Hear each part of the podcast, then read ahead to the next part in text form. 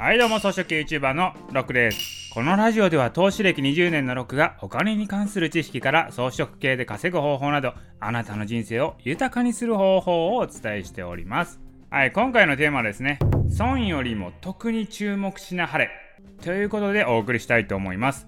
はいこれ何かというとですねこれね投資にも当てはまりますし日常生活にも当てはまることなんですけれどもまあ、よく言うプロスペクト理論ってありますよね。まあ、プロスペクト理論っていうのはざっくり言うと人間って本能的にですね得よりも損失の方に目がいっちゃうわけなんですよ。そっちの方を重視しちゃうんですよね。まあこれ自体は人間の本能的なリスク回避特性なのでこのこと自体はいいんですよ。損を嫌がる避ける行動するっていうことはまあリスク回避特性としてはありだと思うんですけどこれがですね悪い方向に行っちゃうのが機械損失とか逸失利益なんですよ。ここにね注目しちゃうんですよね。例えばですね投資で言うととある株とかですねなんかビットコインとか買おうと思ってたのに買えなかった。買おうと思った時から100万円ぐらいね利益が出てたはずなのにと。こう買った時の値段と現在地を比べてですねそこをね損失と感じちゃうんですよ。買ってもないんですよ。あの時買ってたら今は100万円持ってたのにっていうね。買ってもないものを損失と捉えちゃうと。機械損失ですね。あとはですねあ一時期ですね。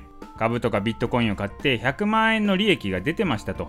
なんだけどその後値段が下がって50万円になっちゃいましたと。その時にあれ？100万円持ってたのに50万円になったってことは50万円の損失だっていうふうにこれ感じちゃうわけなんですよ。これね何がいけないかというとそもそもね損をした感情になること自体まあダメですよね。マイナスになるのでまあ気分的にはあまり良くないですよね。やった利益出た勝ったって思うよりわあ損したって思う方が、まあ、あんまりメンタル的にはよろしくないっていうのがありますしもっといけないのがこの損を取り戻そうと思う感情。これが一番厄介。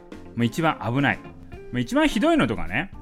他人との比較からの損失ってのもあるんですけどまあ、友達がね、まあ、1000万円儲けたぞとか言って自慢話するとするじゃないですか。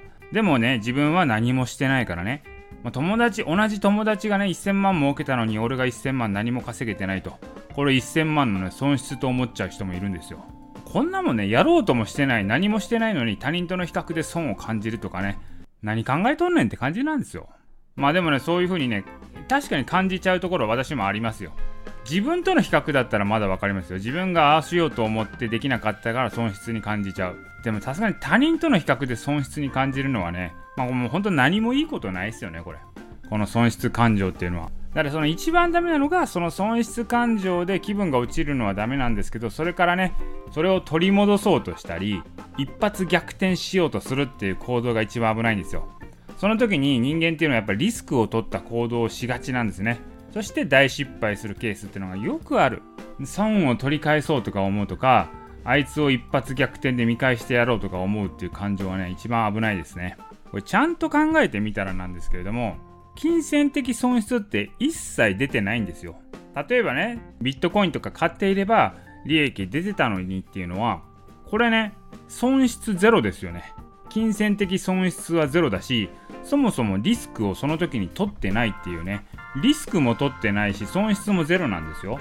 その時にビットコインを買ったっていう人はリスクを取ってますからね。で利益が100万から50万になったっていうのもですね損失どころか利益50万ですからね。友達が1000万稼いだ？そんな知らんがなじゃないですか。知らんがなって。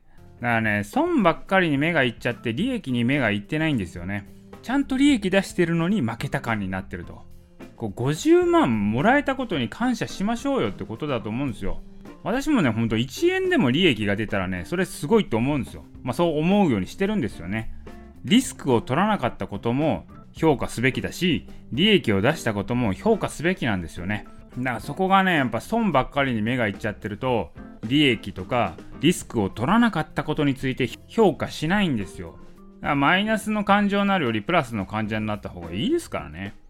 でこれね人間関係にも当てはまるんですけれどもこんな人だと思ってたっていう期待値が高いとですねそこを満たせなかった部分っていうのが損失に感じちゃうんですよね。だから減点部分だけが注目されてその人の良い部分が隠れちゃうんですよ。